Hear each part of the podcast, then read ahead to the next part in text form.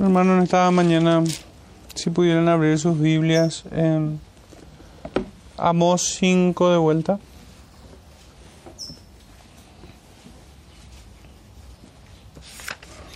Pido al Señor que me ayude a predicar su palabra con verdad y aplique en fe a cada uno de ustedes, hermanos. Entonces, el libro del profeta Amós, capítulo 5, versículos 16 al 20. Dice, por tanto, así ha dicho Jehová, Dios de los ejércitos.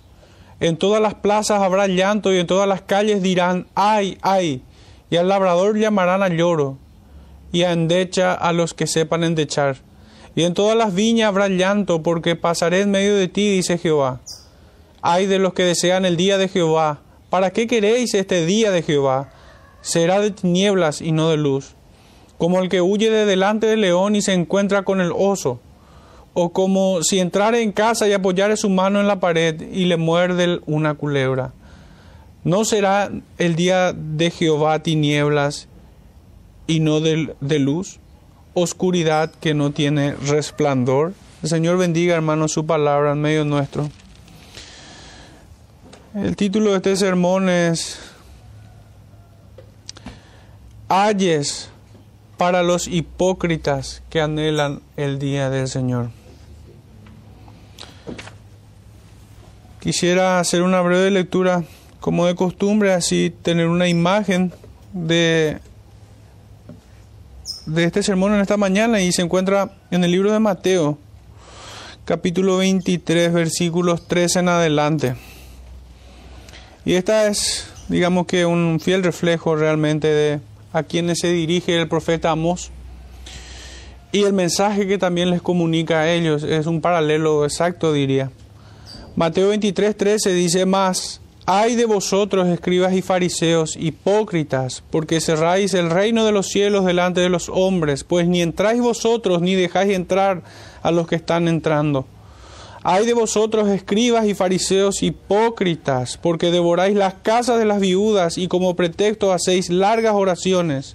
Por esto recibiréis mayor condenación. Hay de vosotros escribas y fariseos hipócritas, porque recorréis mar y tierra para hacer un prosélito, y una vez hecho lo hacéis dos veces más hijos del infierno que vosotros. Ay de vosotros, guías ciegos, que decís, si alguno jura por el templo no es nada, pero si alguno jura por el oro del templo es deudor. Insensatos y ciegos, porque ¿cuál es mayor, el oro o el templo que santifica el oro? También decís, si alguno jura por el altar no es nada, pero si alguno jura por la ofrenda que está sobre él es deudor. Necios y ciegos, porque ¿cuál es mayor, la ofrenda o el altar que santifica la ofrenda? Pues el que jura por el altar, jura por él y por todo lo que está sobre él. Y el que jura por el templo, jura por él y por, y por el que lo habita. Y el que jura por el cielo, jura por el trono de Dios y por aquel que está sentado en él.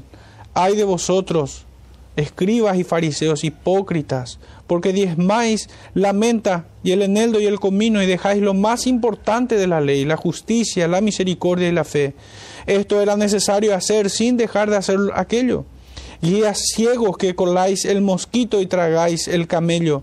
Ay de vosotros, escribas y fariseos hipócritas, porque limpiáis lo de fuera del vaso y del plato, pero por dentro estáis llenos de robo y de injusticia. Fariseo ciego, limpia primero lo de dentro del vaso y del plato, para que también lo de fuera sea limpio. Hay de vosotros, escribas y fariseos hipócritas, porque sois semejantes a sepulcros blanqueados, que por fuera a la verdad se muestran hermosos, mas por dentro están llenos de huesos, de muertos y de toda inmundicia. Así también vosotros por fuera a la verdad os mostráis justos a los hombres, pero por dentro estáis llenos de hipocresía e iniquidad. Ay de vosotros, escribas y fariseos hipócritas, porque edificáis los sepulcros de los profetas y adornáis los monumentos de los justos, y decís, si hubiésemos vivido en los días de nuestros padres, no hubiéramos sido sus cómplices en la sangre de los profetas. Así que dais testimonios contra vosotros mismos de que sois hijos de aquellos que mataron a los profetas. Vosotros también llenad la medida de vuestros padres serpientes, generación de víboras, ¿cómo escaparéis de la condenación del infierno? Por tanto, he aquí yo os envío profetas y sabios y escribas, y de ellos a unos mataréis y a otros crucificaréis, y a otros azotaréis en vuestras sinagogas, y perseguiréis de ciudad en ciudad, para que venga sobre vosotros toda sangre justa que se ha derramado sobre la tierra, desde la sangre de Abel el justo hasta la sangre de Zacarías, hijo de Berequías, a quien matasteis en el templo y en el altar. De cierto os digo que todo esto vendrá sobre esta generación. Tremendo discurso del Señor, la verdad. Poco grato seguramente, no hay deleite en esto, pues son acusaciones terribles. Pero son oportunas, hermanos, porque cuando aquellos que debieran guiarnos a Dios, aquellos que debieran ser el mensajero de Dios, aquellos quienes debieran ser embajadores de Dios en esta tierra. Como decía el texto, una vez que han hecho prosélito, lo hacen dos veces más hijos del infierno que ustedes decían. Cuando estos se corrompen, hermanos, cuando los sacerdotes, cuando los ministros de Dios se corrompen, la sociedad está perdida, como es el caso de, de aquel Israel, de estas diez tribus del norte gobernados por Jeroboam. Allí, hermano, está todo perdido. Ahí, ahí ya no hay forma de, reconvenir a, a, una sociedad tan corrompida como la fue la de Sodoma y Gomorra. La impenitencia, hermanos, es el factor común en el corazón de cada uno de sus habitantes. Y así como el profeta, nuestro Señor nos muestra de que esto se repite una y otra vez. El hombre no se sacia de pecar, el hombre no declina sus armas delante del Señor, no agacha la cabeza delante de su Creador. Pero una señal inequívoca de que la sociedad está llegando a, al fondo del abismo moral, espiritual, cuando aquellos que invocan el nombre de Dios son demonios. Es un poco el cuadro en, esta, en este texto que hemos leído del profeta Amós. Si recuerdan el sermón anterior, habíamos tocado un versículo que el profeta con sarcasmo incluso decía que si ellos buscaban lo bueno en vez de lo malo, que entonces estará Jehová de los ejércitos como vosotros, como decís, dice. ¿Y por qué lo dice, decía de esta manera el profeta? Porque esta generación, hermano, de hombres religiosos, decían adorar a Dios y decían que Dios estaban con ellos, pero ellos no estaban con Dios. Ellos estaban separados de Dios. Ellos se jactaban, se pavoneaban diciendo de que eran pueblo de Dios. Pero sin embargo, era una sociedad de delincuentes, era una sociedad de gente perversa, corrompida. Es como nos habla también el apóstol Pedro, el apóstol Pablo, mejor dicho, cuando escribe la carta a los romanos. Y dice en el capítulo 2, verso 24, de que por causa de vosotros el nombre de, Dios es blasfemado entre los gentiles. Bueno, ellos son la vergüenza para Cristo, así como nuestra sociedad hoy, así como muchos mucho, muchas iglesias hoy, nuestro cristianismo genérico.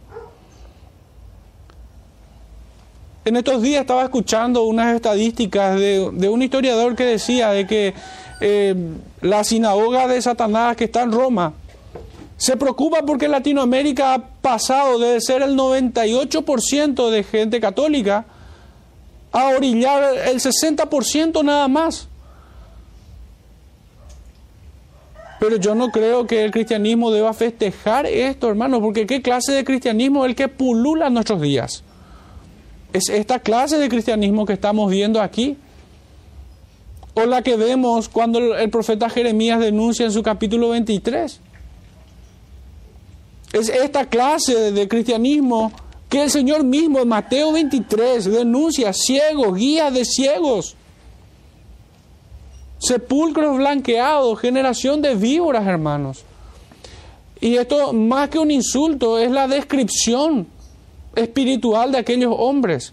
No es un insulto, aunque hoy mucho se utiliza esta clase de, de títulos como insulto a muchos cristianos, llamándolos sepulcros blanqueados o cosas así, hermano, pero no es un insulto, es la descripción del estado de sus almas. Eh, tal era la sociedad de tiempos del profeta Amós.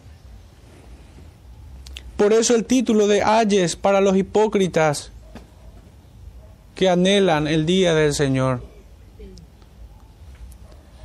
Tenemos un primer punto que es tocante a la venganza del Señor es inminente. Y es que no solamente en aquellos días, sino aún en nuestros días hay muchos que se mofan del día del Señor o que lo usan mal, teniendo una falsa seguridad de salvación. Y cuando digo esto, hermano, no estoy implicando la pérdida de salvación, no, de ninguna manera. De ninguna manera, porque nosotros creemos en la perseverancia eterna de los santos. Sino que más bien estoy diciendo de que hay muchos que creen estar en paz con Dios por alguna confesión de ser cristiano, por alguna oración, por ser miembros de alguna iglesia, por ser cercano a un ministro del Señor o algo cosa parecida. Pero tal seguridad es como la seguridad que tenían los israelitas en tiempos en el que el Señor les dijo, vosotros sois de vuestro padre el diablo porque si fuese hijo de Abraham, las obras de Abraham haríais. Así como aquellos israelitas de tiempos del ministerio terrenal de Cristo, ellos creían estar seguros por ser descendientes de Abraham, por ser los depositarios de la ley de Dios, porque Dios les había dado su pacto y aún, y aún las leyes que regían el culto y la devoción. Ellos se jactaban por estas cosas, ellos tenían, ellos creían estar seguros que por tener estas cosas ellos serían salvos. Pero hermanos, si no nació de nuevo, si no nacieron de nuevo, vana era su esperanza. Aún seguían muertos en sus delitos y pecados, son como animales domesticados. Un religioso profesional así lo es. Es como una bestia a quienes se le enseñó modales, como un muerto maquillado. De hecho, que penosamente creo de que vivimos tiempos, hermanos, donde las iglesias están pariendo hijos muertos y no son una no son un organismo vivo en el espíritu de Cristo, pues aún permanecen muertos en sus delitos y pecados. Y estos son los que tienen una falsa seguridad de salvación. Y están los otros que se mofan de que tal día llegará. O si creen que de alguna manera tienen la conciencia despierta y creen en esto, de que ciertamente el Señor juzgará y que su día está establecido, no lo creen cercano. Así como aquel rico insensato que acumuló riquezas y pensó que tenía largo tiempo todavía sobre esta tierra.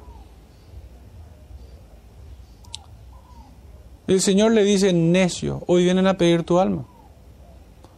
O existe también otro grupo de personas que cree, de alguna manera tiene conciencia de esta verdad, pero cree que en el último momento de su vida tendrá tiempo de arrepentirse, cuando toda su vida no ha hecho otra cosa que burlarse de Dios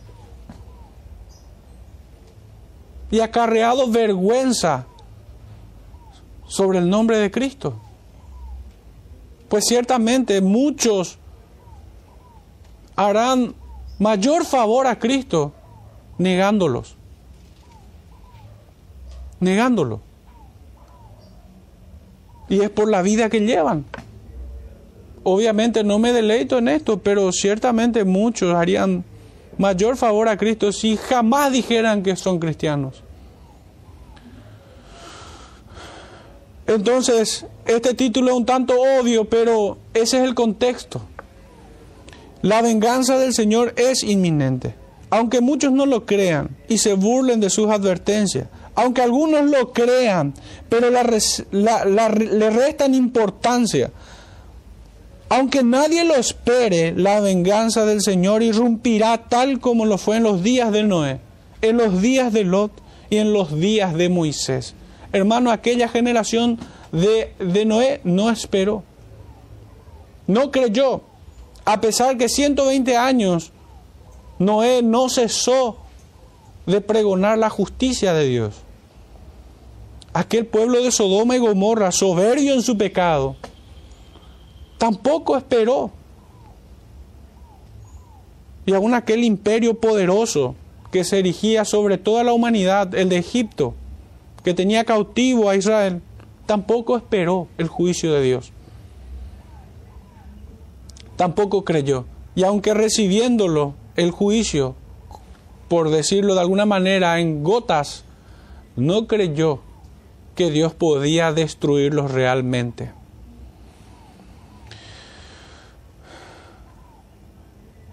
Este primer texto, el verso 16 que leímos aquí, por tanto así ha dicho Jehová Dios de los ejércitos. El profeta lo dice como entendiendo que estos no lo creían. No creen y no temen a las muchas advertencias de Dios. Aquellos que dicen que Dios está con ellos, en realidad es contra ellos y no con ellos. Si miramos lo que ocurre a nuestro alrededor, entenderíamos al profeta Amós, pues los males de su tiempo no son diferentes a los nuestros. Aquel fue un pueblo que, que creyó adorar al Dios Santo sirviendo a su carne, gente atestada de toda clase de injusticia, en maldad, vivían deleitándose en su pecado, pero que ciertamente en su religiosidad probablemente asistían cada día del Señor al culto o a la misa, podríamos decirlo hoy. Pues ciertamente hoy ambas cosas son blasfemias delante del Señor. Tanto, tanto el culto evangélico como la abominable misa católica. No hay mucha diferencia, hermano. Ambas cosas indigestan a un hombre santo y provocan la ira de Dios. Por eso el profeta habla con tanta severidad aquí. Y ciertamente ustedes podrán pensar de que, pero ¿no es acaso una exageración decir que el culto evangélico es tan abominable como la misa católica? Y no, hermanos, pues se rigen por el mismo espíritu. Ni uno ni el otro se sujetan a la ley de Dios, sino que la desafían y se creen con derecho de adorar como se les antoja, inventando toda clase de formas estilizadas muchas veces para persuadir a la carne, a las emociones del auditorio, pero jamás para agradar al Señor. Porque lo que agrada al Señor está en el sí y en el amén a su palabra.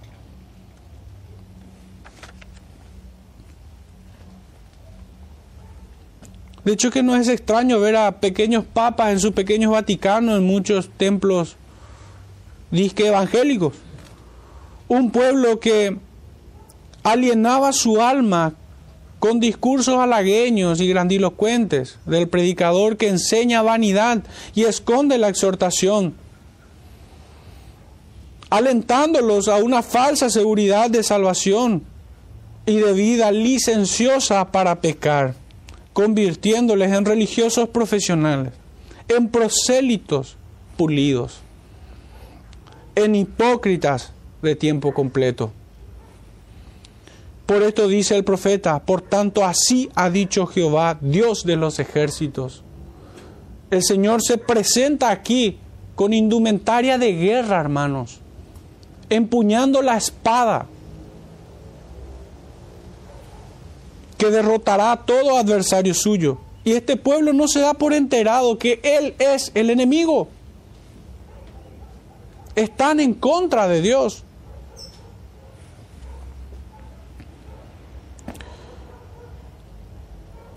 Esto acabó por resolverse de esta manera. El castigo está resuelto. Ya no hay nada que disputar o que aclarar. No hay litigio más que hacer ni apelación posible. Los terrores que yo envío, dice el Señor, corren presurosamente hacia vosotros, hacia ustedes. Este es el mensaje del profeta Amós. Estas, son las palabras, estas no son palabras suplicantes, sino que provienen de aquel al que nadie puede resistir. Jehová, Dios de los ejércitos, grande y temible, que visita la maldad de los padres sobre los hijos. Y por ello, sigue diciendo el profeta, en todas las plazas habrá llanto, y en todas las calles dirán, ay, ay. Nadie podrá esconder su dolor y su llanto en sus habitaciones, sino que saldrán de sus habitaciones. No habrá espacio para tanto dolor en sus propias casas.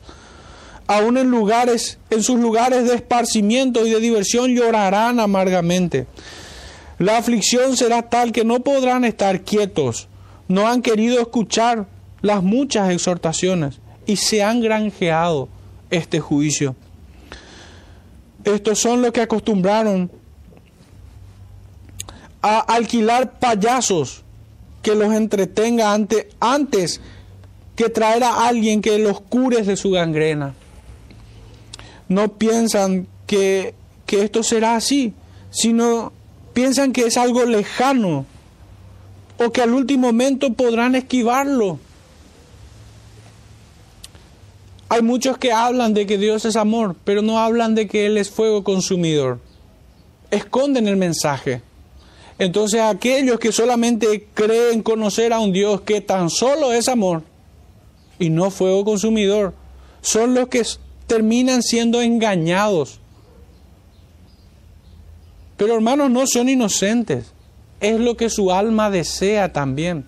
Porque si supieran que Dios es fuego consumidor, aún así y con todo ese conocimiento no abandonarán su pecado. Sino que se ensoberberán allí. Así será con todo pecador intratable, obstinado e impenitente. Y al labrador llamarán a lloro, y a endecha a los que sepan endechar. En un sentido bien directo, por medio de, de este sarcasmo, el profeta les dice que no alcanzará los ojos para llorar, y las bocas para gritar de dolor. Y digo que es un sarcasmo porque tenían en aquellos días, hoy desconozco que exista tal cosa, pero de esta manera, pero en aquellos días y también siglos posteriores, existía la execrable práctica de alquilar gente para llorar gente para simular luto. Se alquilaban gente, digamos que serían como llorones o lloronas a sueldo, profesionales.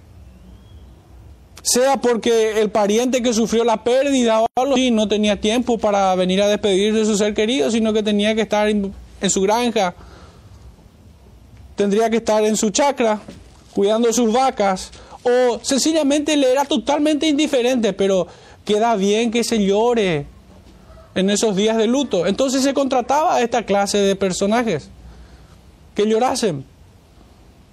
Y el profeta le dijo, sí, contraten a esos que saben endechar. Pero aún el labrador, aún el agricultor, vendrá a lloro. Vendrá a llorar, hermanos es que no habrá falta. ¿eh? Por eso es que es un sarcasmo del profeta. Realmente tendrán razones para llorar. No necesitarán alquilar a ningún llorón. Sino que el dolor los alcanzará. Esta era la práctica de los hipócritas. Y es que, hermanos, no les resulte tan extraño esto, porque nosotros vemos en las escrituras de que quienes amaban el orar en público, quienes amaban el mostrarse que se vestían de silicio y ceniza sobre sus cabezas, ¿quiénes eran los hipócritas? ¿Quiénes eran los que hacían tocar trompetas delante de sus ofrendas? Hermano, dicho todo esto, ya no suena tan discordante decir que se alquilaba gente para llorar en esos días.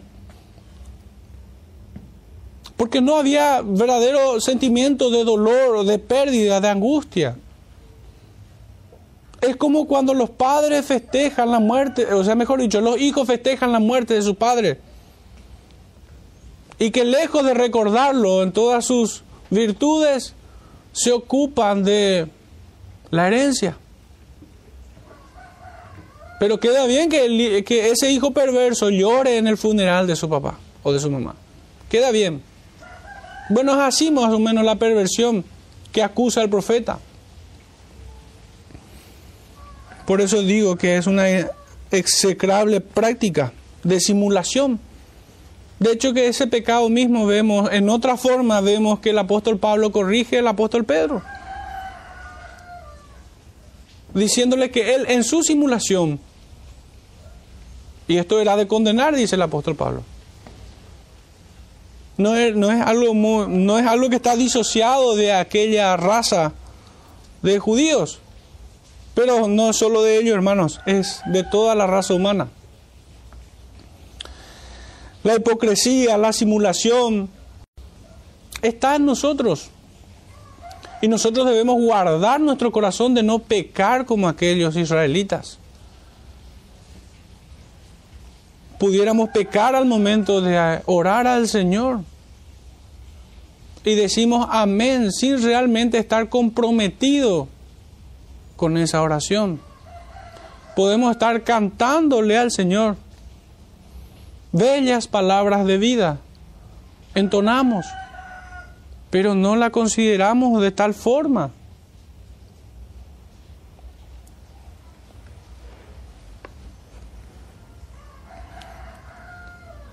El profeta dice, todos lamentarán, pobres y ricos, esclavos y libres, poderosos y miserables el lloro y el crujir de diente inundará sus calles y los pechos de todo hombre en aquellos días.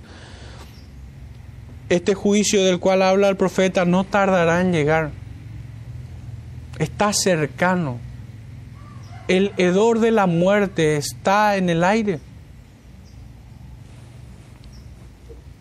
Su enemigo no es el brazo de carne sino uno a quien nunca conocieron, infinito y eterno, irresistible y soberano, todopoderoso, de quien es un dominio aún más allá de este universo. Ese es el enemigo de Israel y de todo falso cristiano. Él es Jehová de los ejércitos, y serán en su juicio como la paja que se tira en el horno o que se traga el fuego. Versículo 17 añade el profeta diciendo, y en todas las viñas habrá llanto, porque pasaré en medio de ti, dice Jehová.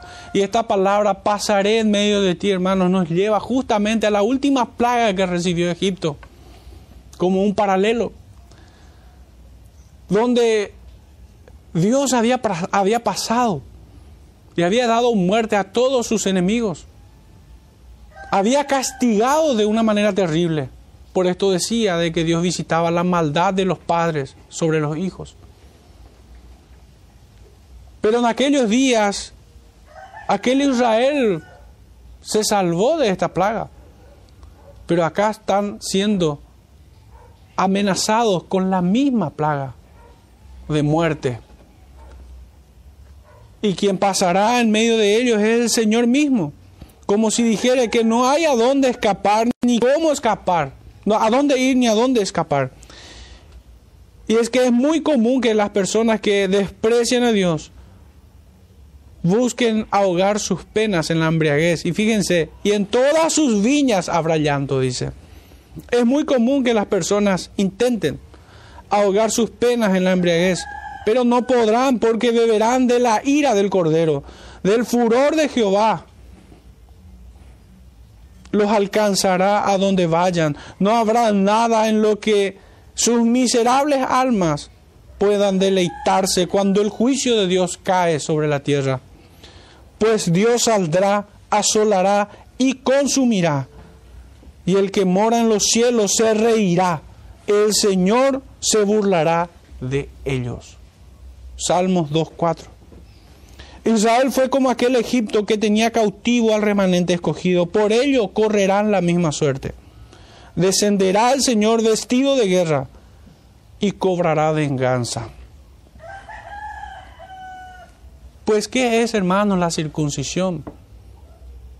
Si el hombre no tiene a Cristo, si el hombre no ha nacido de nuevo, ¿qué es, qué es tener una membresía si no hemos nacido de nuevo?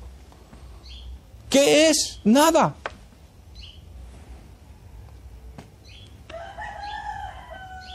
Nuestro segundo punto, hermanos, es más tocante a esto que ya venimos hablando. La levadura de los fariseos, la hipocresía. El verso 18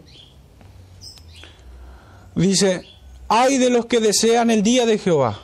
¿Para qué queréis este día de Jehová? Será de tinieblas y no de luz.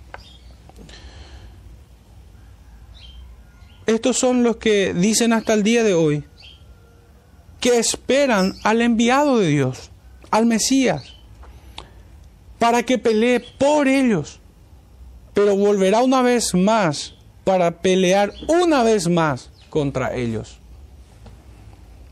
Por esto dice, hay de los que desean el día de Jehová. Es más sensato que no lo deseen. Es locura que un condenado busque su sentencia.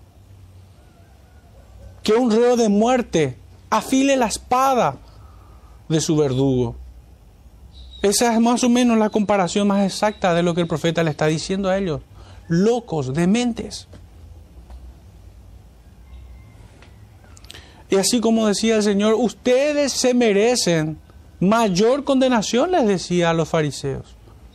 Este es el mensaje del profeta Amós, aquel Israel hipócrita.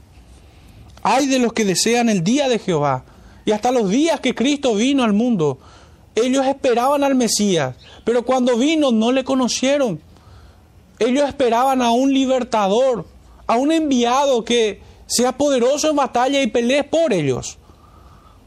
Pero Cristo vino y peleó contra ellos.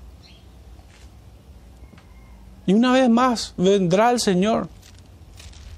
En el día del Señor, en su día. Y los derrotará finalmente. Hay de los que desean el día de Jehová. Qué evidentes son en estas palabras la falsa seguridad de salvación que les fue inculcado por estos sacerdotes. Una falsa expectativa producto de su perversa simulación religiosa. Será para estos hipócritas los mayores ayes el profeta también arde en su celo por el Señor contra la hipocresía de estos, quienes constituyen una misión imposible para la moralidad, pues lejos de arrepentirse, hermanos, los hipócritas son los que terminan autoindultándose, se compadecen de sí mismos, se justifican en todos sus delitos por lo que el profeta no tiene otra manera de reprenderlos que severamente.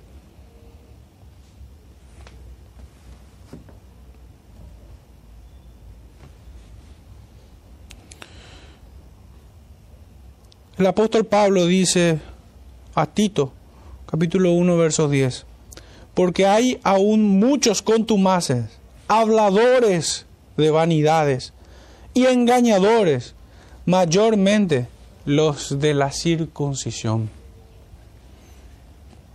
Por esto el Evangelio, hermanos, hería los oídos de aquel Israel. No lo soportaban, por eso Pablo, el apóstol Pablo, carente del Espíritu de, de Cristo, perseguía y respiraba muertes por los escogidos del Señor. Sino hasta que el Señor mismo le rescató de su necedad, fue que entendió el justo juicio de Dios. Y creció en esto el apóstol Pablo. En su segunda carta a Timoteo dice en el capítulo 4, verso 3, porque vendrá tiempo cuando no sufrirán la sana doctrina, sino que teniendo comezón de oír, se amontonarán maestros conforme a sus propias concupiscencias, y apartarán de la verdad del oído y se volverán a las fábulas. Esto es lo que ocurría en aquellos días. Los maestros se habían agrupado conforme a sus propias concupiscencias. Como aquellas diez tribus del norte no temieron en desechar el templo de Jerusalén, la orden sacerdotal, y hacerse para sí nuevos templos, y ordenar un linaje espurio de sacerdotes. ¿Cómo no temieron cambiar la ley de Dios por su idolatría? Fíjense, hermanos, cómo responde en el capítulo 7, adelantándonos un poco, un sacerdote, un sacerdote del reino del norte. Entonces, el sacerdote Amasías de Betel envió a decir a Jeroboam, rey de Israel, Amós se ha levantado contra ti en medio de la casa de Israel. La tierra no puede sufrir todas sus palabras. ¿Y qué nos decía el apóstol Pablo? Que esos son tiempos donde no sufrirán la sana doctrina y tendrán comezón de oír. Se amontonarán maestros conforme a sus propias concupiscencias y apartarán de la verdad el oído y se volverán a las fábulas. Y es que, ¿qué otra cosa tiene que ofrecer un predicador que se aparta de la ley del Señor? Fábulas. Esos son los que dicen paz, paz a los que irritan al Señor.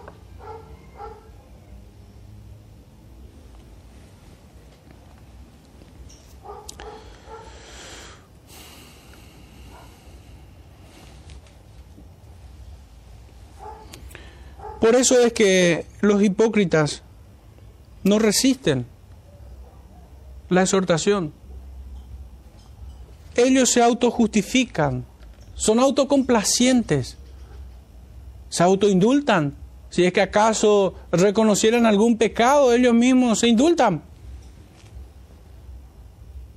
Haciendo algún sacrificio, prendiendo algún incienso, ofreciendo, degollando algún cabrito en aquellos días. Hoy, haciendo caridad. Yo no digo que esté mal el hacer caridad, de hecho que está bien, sin duda alguna. Pero cuando ésta promueve decididamente la gloria de Dios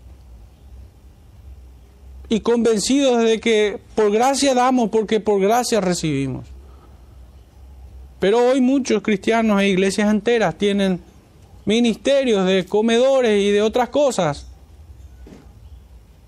pero no precisamente para dar la gloria a Dios sino para ser conocidos de los demás, así como los políticos. No glorifican al Señor y de esa manera pagan sus pecados. Sabemos que esto es un error, pero de esa manera se engañan.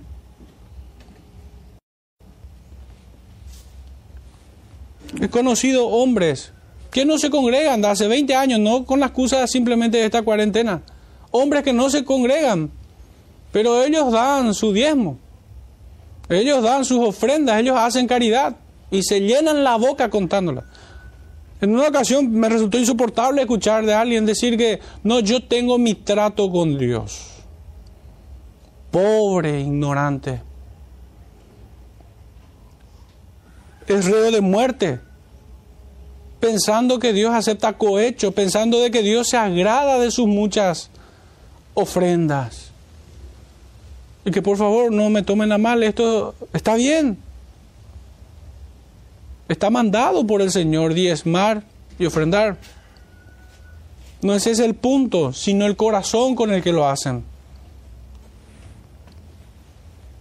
Esa es la realidad de aquellos días que no distan mucho de, de los nuestros. Estos perversos se jactan arrogantemente en su circuncisión, en la ley, en la liturgia, en su ascendencia según la carne. Pero si verdaderamente eran hijos de Abraham, las obras de Abraham habrían hecho. y el Señor no los hubiera dicho, ustedes son hijos de Satanás. Y de una manera concluyente en el verso 47 de Juan 8 dice, el que es de Dios las palabras de Dios oye. Allí está, hermano, lo que decíamos hace rato. El Señor se agrada del sí y el amén a su ley, a su palabra. El Señor no se agrada de invenciones humanas. ¿Para qué queréis este día de Jehová? Será tinieblas y no de luz. ¿Cuántos hoy no caminan en esta, en esta vida con el mismo engaño? Muchos que dicen Maranata, Maranata, en este tiempo dirán, ay, ay, cuando llegue aquel día. La pregunta expone la locura de estos hombres y de sus aspiraciones. Hermanos, en los días de Cristo, Anás, Caifás y Judas fueron mayores enemigos que Pilatos y todo el imperio romano. ¿Quiénes son más abominables entre Pilatos y su imperio? Y Anás, Caifás y Judas. Hermanos, ellos son más abominables. Los que decían conocer a Dios. Ellos son más merecedores de una doble porción pero no de la unción de Elías, ni de Eliseo, sino de la condenación del inicuo. Así como muchos predicadores que se llaman, que se llenan la boca de la segunda venida de Cristo, mientras esconden la reprensión a sus congregaciones. Que lejos de detener la inconsciencia para que teman, tienen curiosidad morbosa para desearla. Así se refieren al día del Señor. Ellos están lejos de tener conciencia para temer aquel día, sino más bien alimentan una curiosidad morbosa para desearla. Verso 19 dice, sigue diciendo el profeta, como el que huye de delante del león y se encuentra con el oso o como si entrara en casa y apoyara su mano en la pared y muerde una culebra. y le muerde una culebra. Algunos creen que van a escapar. Algunos que se deleitan en sus pecados. El profeta le dice, no, si creíste escapar de uno, te agarrará otro peor. Si creíste que escapaste de las fauces del león, el oso no, deja, no dejará parte de ti. Y si escapas del león, aun cuando creas estar seguro, reposando en una pared, te morderá la serpiente. No hay forma de escapar de, de aquel que todo lo puede. ¿Cómo es que no teme aquel Israel, la iglesia hoy en día?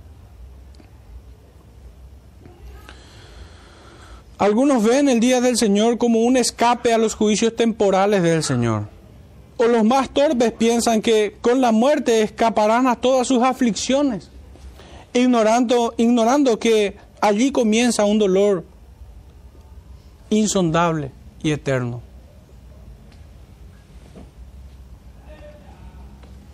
Muchos engañan esto. Propios extraños. He escuchado de que creen de que muertos aquí ya no van a padecer creyentes e incrédulos, por decirlo así, digamos que profesantes y no profesantes, creen que con la muerte se acaba todos sus dolores.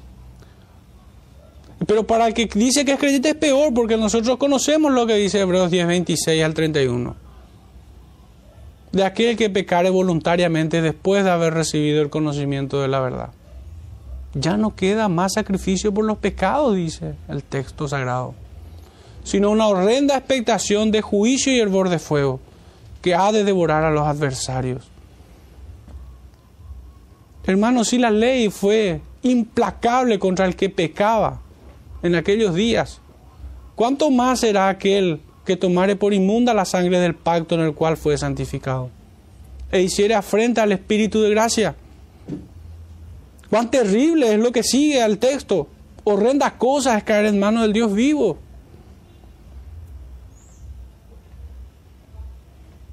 Para, para los profesantes será aún más severo.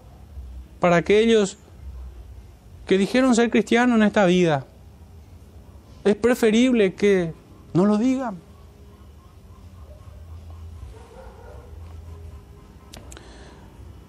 Aunque los hipócritas se disfracen de hijos de Dios, como su Padre se viste de ángel de luz, no escaparán. Los que son hijos en la tribulación se humillarán ante Cristo, los que son hijos, rogando perdón, aceptando su justo juicio e implorando su misericordia. Esto hace un hijo de Dios en la tribulación.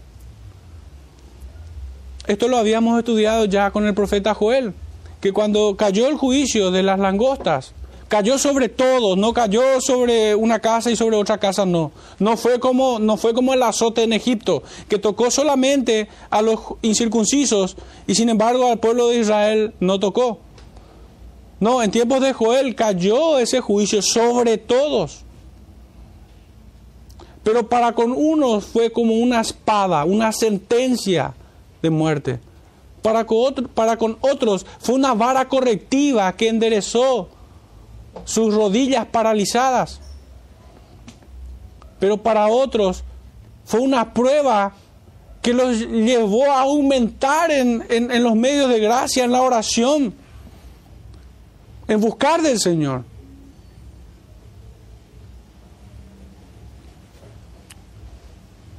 Y aquí, hermanos, tan solo un remanente ha de escapar. Uno de diez, decía el texto. Si salen cien, escaparán diez. Si salen diez, escapará uno. Esto dice el Señor. Por eso decía de que este juicio que cae en tiempos del profeta Amós, que el profeta está anunciando y que a poco tiempo está de, de caer sobre ellos.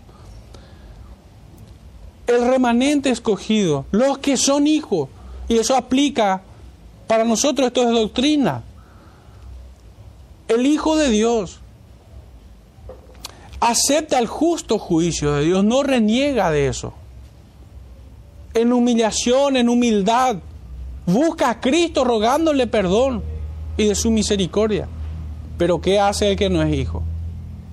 Aunque vaya cada domingo al culto o a la misa, los hipócritas, aunque se duelan en sus males, permanecen en sus pecados permanecen en sus pecados, se deleitan en sus pecados. Y aunque ven la muerte cercana, hermanos, piensan, hasta el último segundo me voy a deleitar en este pecado. Aunque ya están a punto de arrebatárselos, son tan necios e insensatos que te mueren abrazados a su pecado. Esto también es doctrina. Juan 3:19 nos dice que esta es la condenación, que la luz vino al mundo, pero el hombre amó más. Amó, dice el texto, es el verbo, más las tinieblas. Los impíos, los hipócritas, mueren abrazados a su pecado. Y aunque el juicio ya está sobre sus cabezas, no declinan sus armas. Sigue diciendo el profeta en el verso 20, ¿no será el día de Jehová tinieblas y no luz, oscuridad que no tiene resplandor? Es la confirmación, hermanos, de esto. Pero ellos no se dan cuenta, porque ciertamente lo entienden, cognitivamente, intelectualmente. Pero los juicios de Dios también se disciernen espiritualmente. Esto es lo que nosotros encontramos como doctrina también en el Nuevo Testamento. De que las cosas espirituales se han de discernir espiritualmente. La palabra de Dios, siendo espíritu, se discierne espiritualmente. Y aunque escuchen mil veces la exhortación del juicio de Dios, sin el Señor no van a entender estos hombres. Si el Espíritu de Cristo no está en ellos, no hay forma de que entiendan espiritualmente. No infundirá temor en sus corazones. Y aún así no tienen excusa.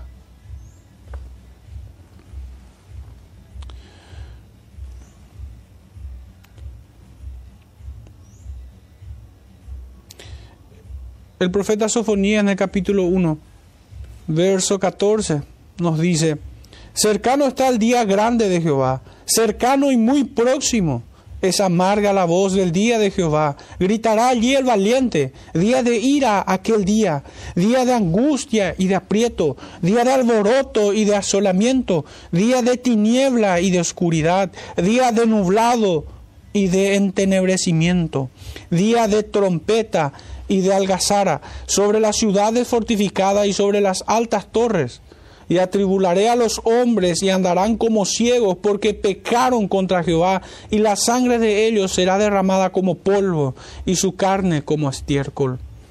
Ni su plata ni su oro podrán librarlos en el día de la ira de Jehová, pues toda la tierra será consumida con el fuego de su celo porque ciertamente destrucción apresurada hará de todos los habitantes de la tierra. El día está cercano, y es un día lúgubre, es un día de dolor. Ciertamente para los escogidos de Dios es algo hermoso estar con el Señor. Pero cuando se refiere al día del Señor está hablando de aquel juicio que caerá sobre todos los hombres. Todos serán llamados a rendir cuenta delante del Señor. En 1 Tesalonicenses capítulo 5 verso 2 nos dice el apóstol, porque vosotros sabéis perfectamente que el día del Señor vendrá así como ladrón en la noche, así como cayó sobre estos hombres hipócritas que creyeron estar seguros en Betel o en Gilgal o pasando por Berseba, que creyeron estar seguros por ser descendientes de Abraham, por tener la ley, por ser depositarios del pacto, pero nunca nacieron de nuevo. Esto era lo más urgente para Nicodemo, hermanos. Esto era lo que el Señor le, dijo a Nicodemo. Y hasta con una amabilidad didáctica podemos decir que el Señor le corrige diciéndole, eres tú maestro de la ley y no sabes qué es nacer de nuevo. ¿Cuánta impotencia hay en la religión hueca para dar vida a los muertos?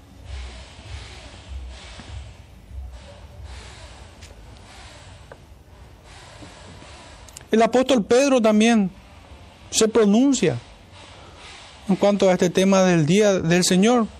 Primera, segunda de Pedro, capítulo 3, verso 10 dice, pero el día del Señor vendrá como ladrón en la noche, en el cual los cielos pasarán con gran estruendo y los elementos ardiendo serán deshechos y la tierra y las obras que en ella hay serán quemadas. ¿Quién escapará?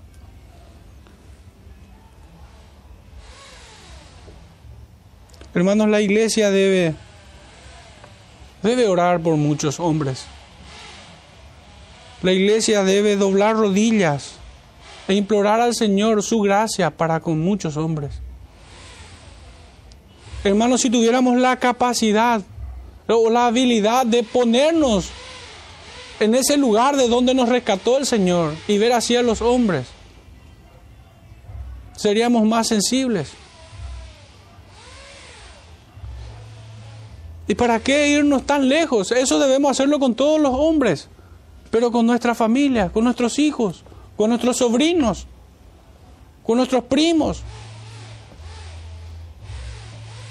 Que de repente por ahí hay un afecto natural.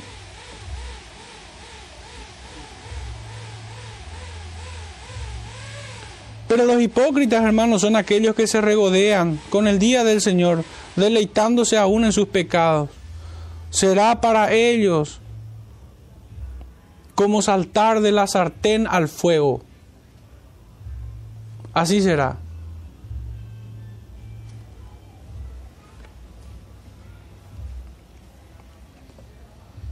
El profeta Isaías En el capítulo 10 tenemos también una cita que quiero compartirles. Capítulo 10, verso 3 dice, ¿y qué haréis en el día del castigo? ¿A quién os acogeréis para que os ayude? Cuando venga de lejos el asolamiento, ¿en dónde dejaréis vuestra gloria? Tremendo.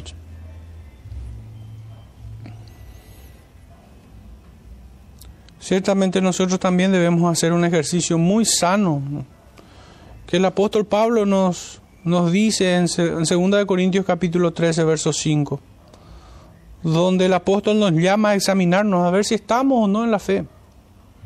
Ciertamente Él nos confirma en fe. Espero que sepan que estáis en la fe, dice. Pero es bueno examinarse, ver nuestros pecados, hermanos, y arrepentirnos probarnos a nosotros mismos, cómo hemos orado, adorado al Señor, cómo hemos escuchado su palabra.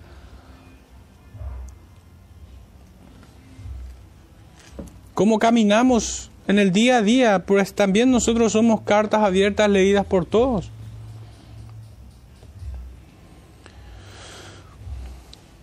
El profeta aniquila toda esperanza de aquellos que tienen una falsa seguridad diciéndoles, no será el día de Jehová tinieblas y no luz, oscuridad que no tiene resplandor. Allí cierra su mensaje, hermanos. En este punto cierro el mensaje del profeta. Continúa. Y que el próximo domingo, Dios mediante, vamos a estar avanzando. Pero hasta aquí hemos visto que el profeta ataca esta falsa seguridad de una religión hueca que es inútil para convertir las almas, para traer de la muerte a la vida a los hombres. Quisiera que reflexionemos, hermanos, sobre una cita más y con esto cerramos. Si me pudieran acompañar al Salmo número 2.